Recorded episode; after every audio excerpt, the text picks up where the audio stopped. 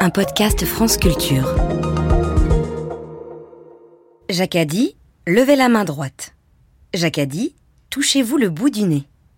Jacques a dit Fermez les yeux. Jacques a dit Chuchotez votre prénom. Jacques dit Regardez à droite. Regardez à gauche. Je n'ai pas dit Jacques a dit. Pas facile.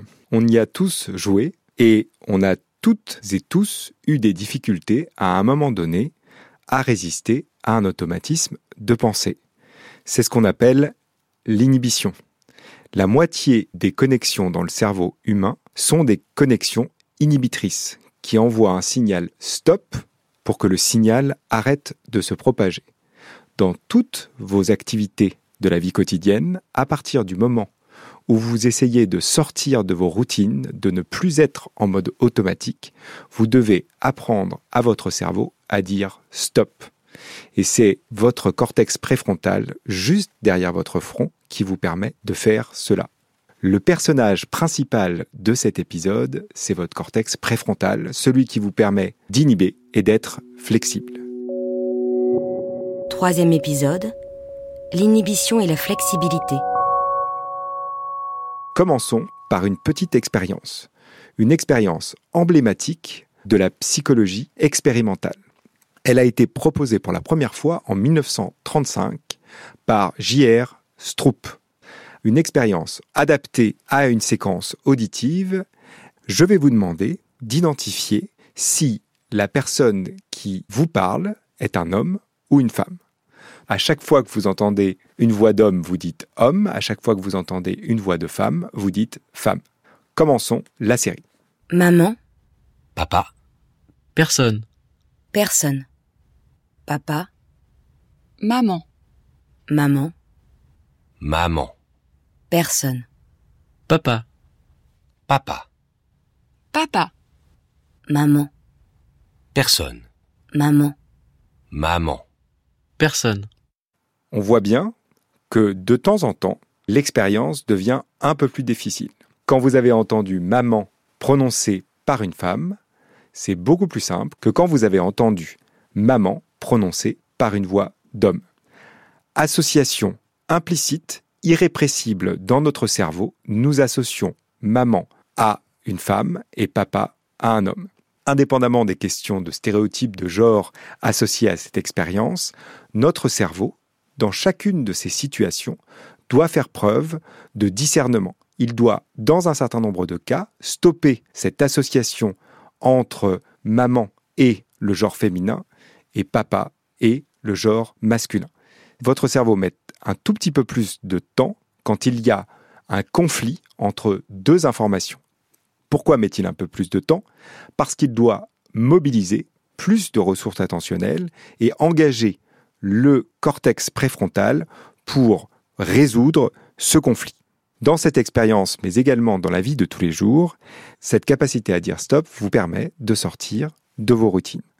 Prenons un exemple très concret.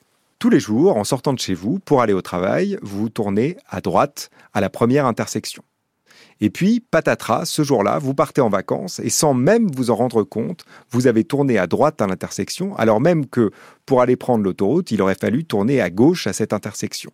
C'est ça la force de nos routines et la force de notre cerveau, c'est précisément d'avoir la capacité, dans un certain nombre de contextes, d'arriver à sortir de ces routines. C'est ce qu'on appelle l'inhibition. Alors, cette inhibition, elle se retrouve dans nos activités de la vie quotidienne, mais elle est aussi absolument fondamentale pour nous amener à bien raisonner. Prenons un exemple ensemble. Je vais vous demander de répondre à un petit problème de logique très simple.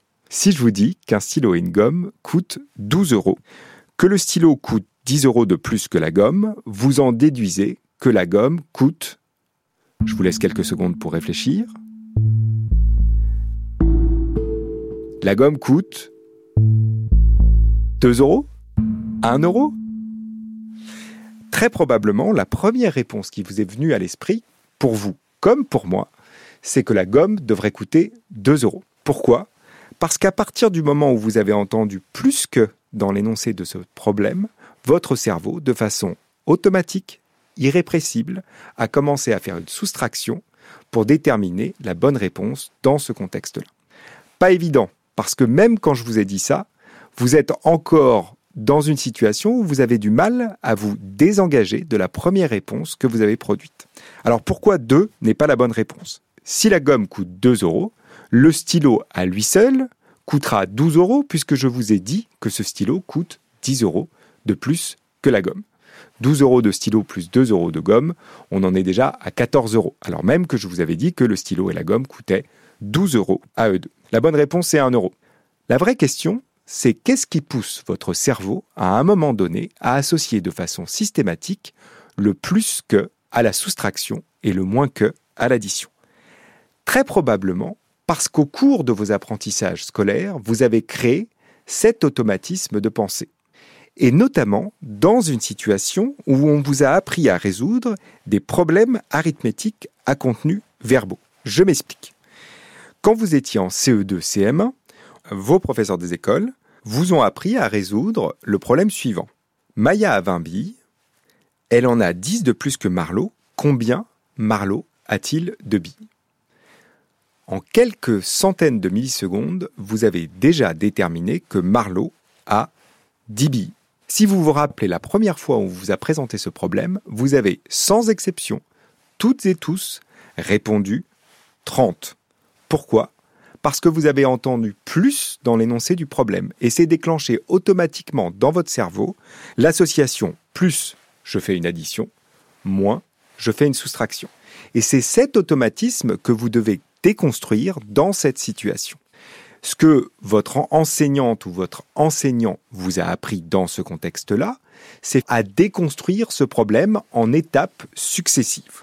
Dit autrement, il vous a dit Maya a 20 billes, il a peut-être même posé 20 billes sur votre table, il vous a ensuite expliqué si je te dis qu'elle en a 10 de plus que Marlowe, et voilà l'étape cruciale de la résolution de ce problème, ça veut dire qu'en fait, Marlowe en a 10 de moins que Maya. Et à ce moment-là, vous avez fait réapparaître la congruence entre l'énoncé du problème et l'opération arithmétique à effectuer.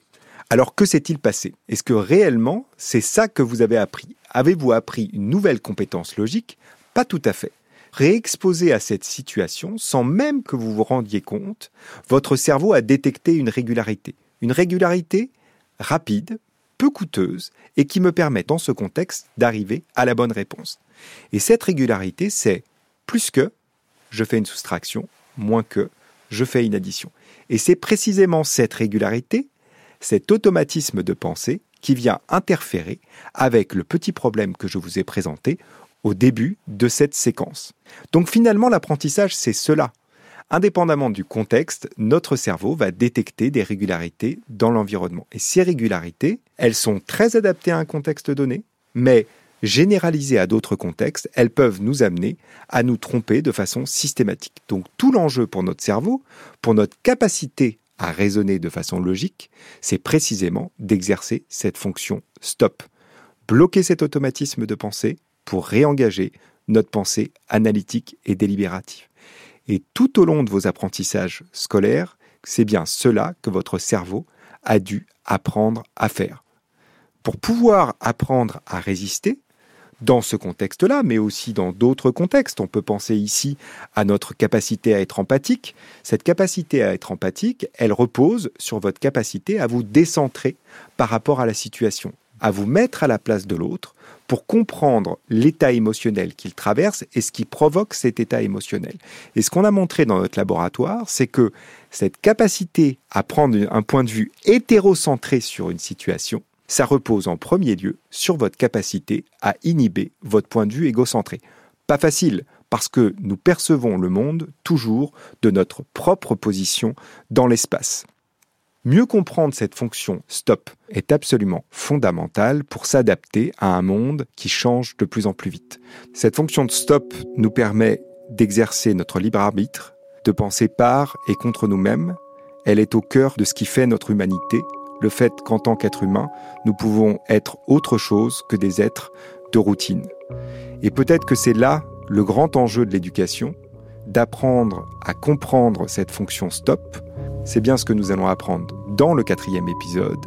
Exercer sa métacognition, c'est-à-dire ses connaissances sur ses propres mécanismes de l'apprentissage dans votre cerveau.